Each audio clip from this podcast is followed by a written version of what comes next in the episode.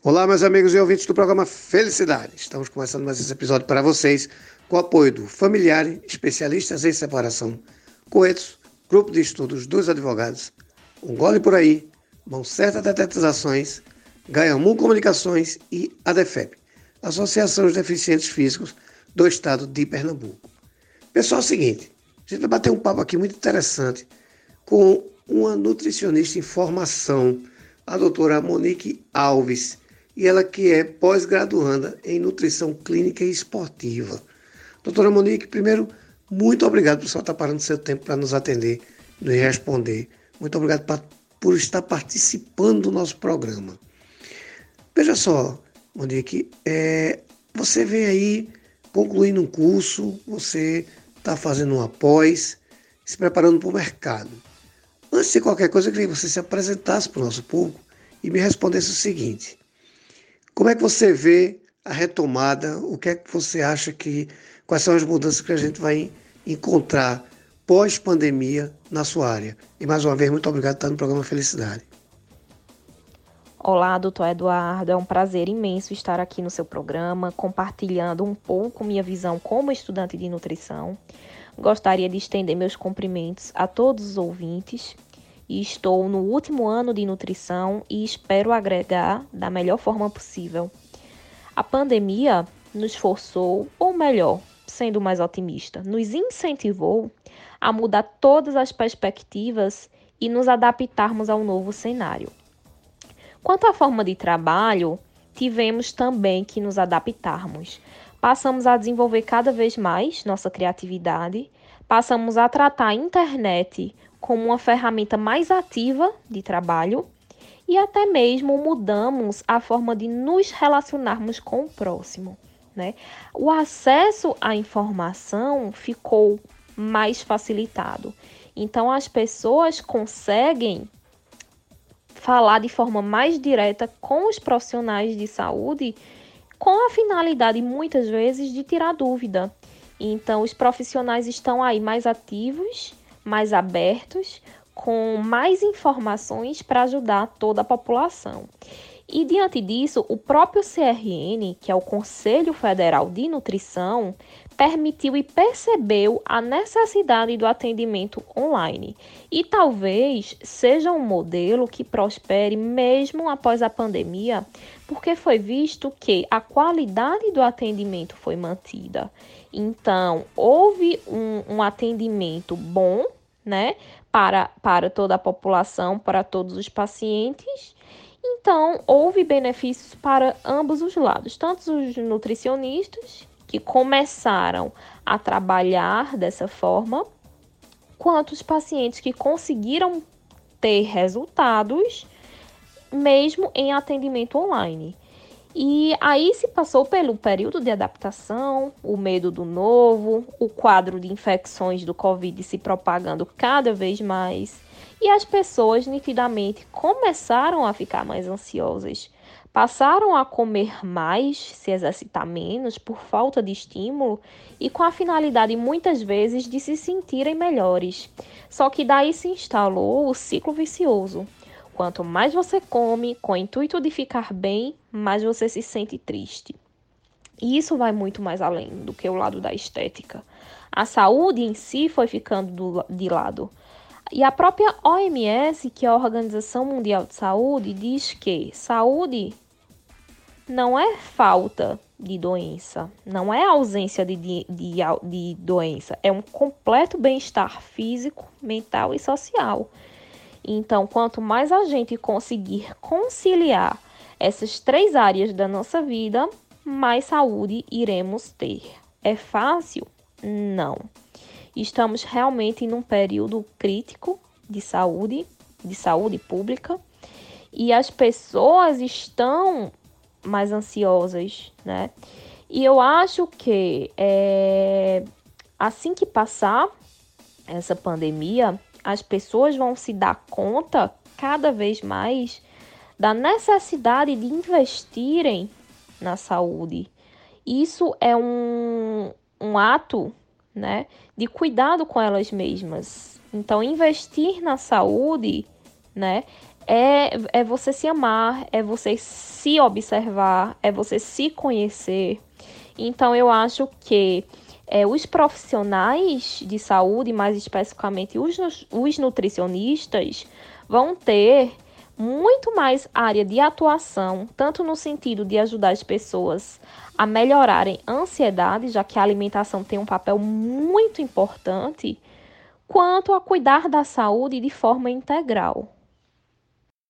Perfeito, doutora, perfeito. Você falou uma coisa que eu discuto muito isso. Veja só, quando a gente fala de, de nutrição, a gente está falando de vida.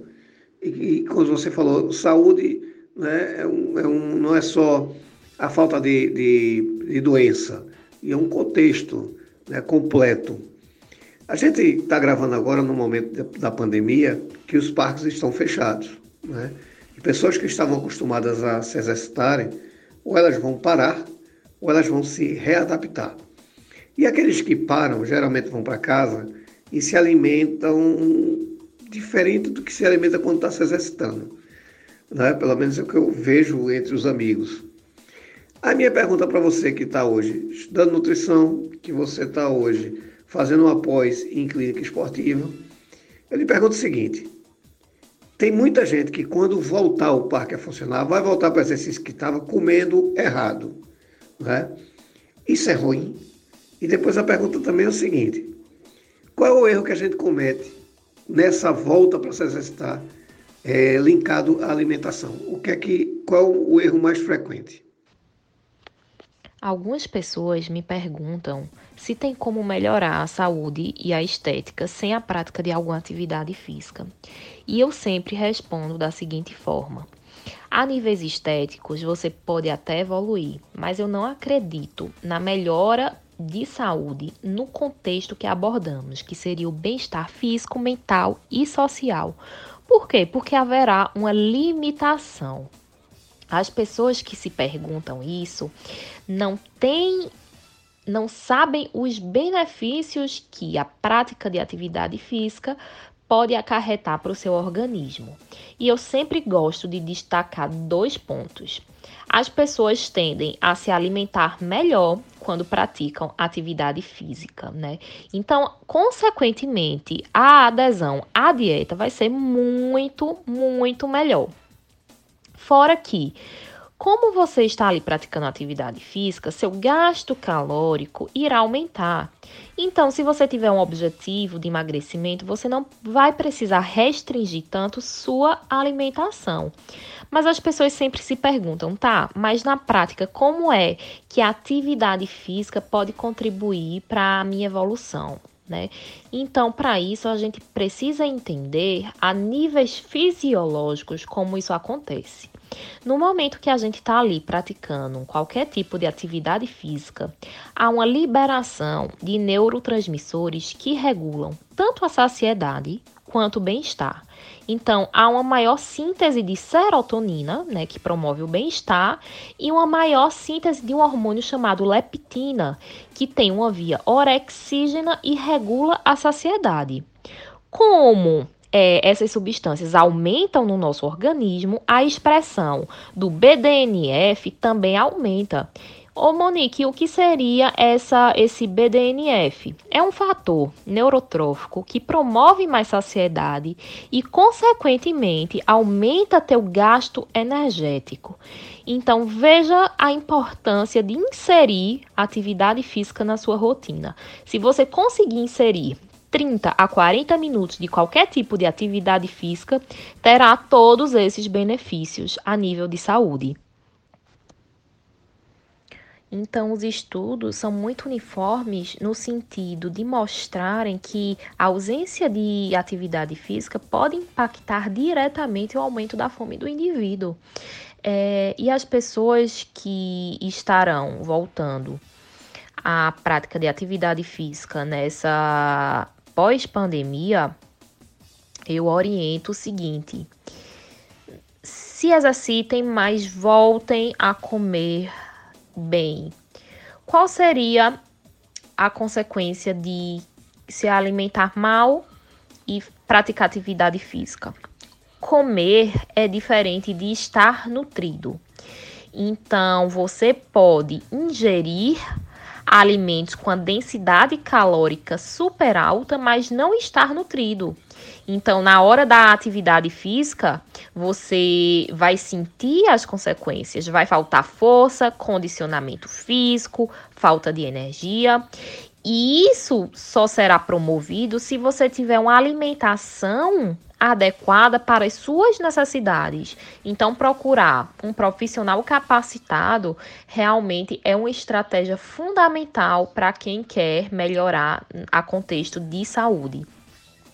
E um dos erros mais frequentes é, das pessoas quando voltarem a se exercitar é justamente o radicalismo. Eu acho que é, as pessoas hoje em dia têm a ânsia do resultado rápido, né?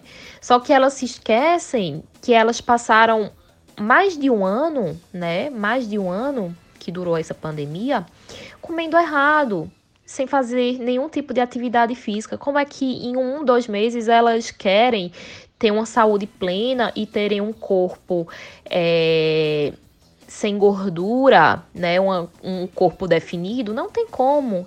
Então você tem que ter paciência com o processo, você tem que respeitar seu corpo, você tem que respeitar suas fases. E a partir daí, começar a se alimentar melhor, procurar um profissional capacitado, como eu já disse, se alimentar melhor e praticar atividade física, que com certeza a longo prazo você vai ver uma grande mudança não só a níveis estéticos, mas principalmente na sua saúde.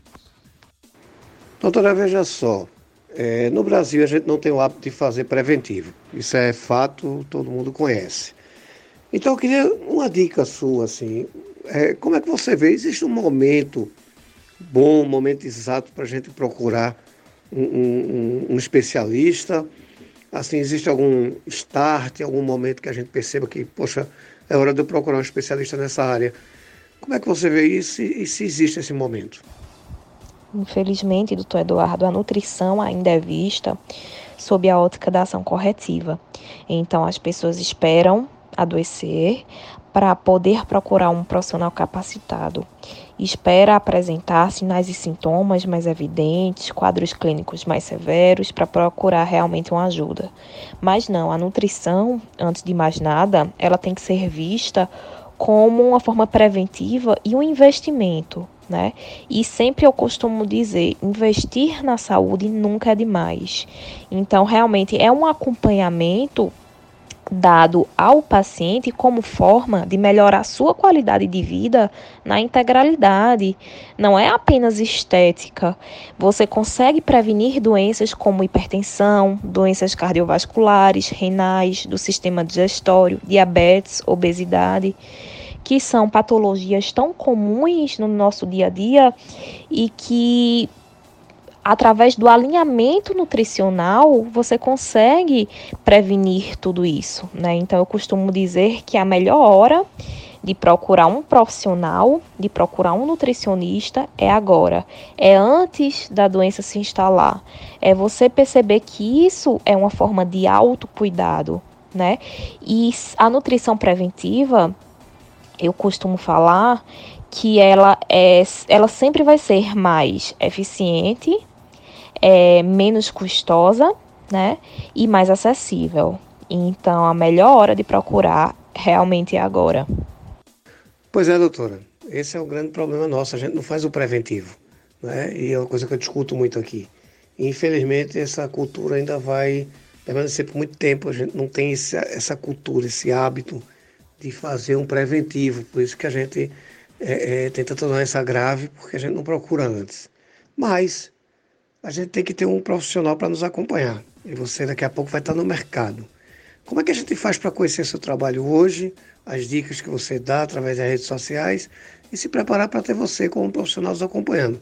Como é que isso pode acontecer? Como é que a gente passa a conhecer o seu trabalho e as suas dicas? Estamos em constante processo de aprendizado, de evolução. Essa pandemia, por mais difícil que esteja sendo, veio nos mostrar a importância de valorizarmos a saúde, termos prática de autocuidado. Então eu me encontro disponível no Instagram com o nome Monique Alves, tudo junto, três E's no final. E lá eu venho postando algumas dicas e orientações sobre a nutrição descomplicada, tanto clínica, na área clínica, quanto na área esportiva. E espero ajudar da melhor forma possível. Estou acessível também para dúvidas.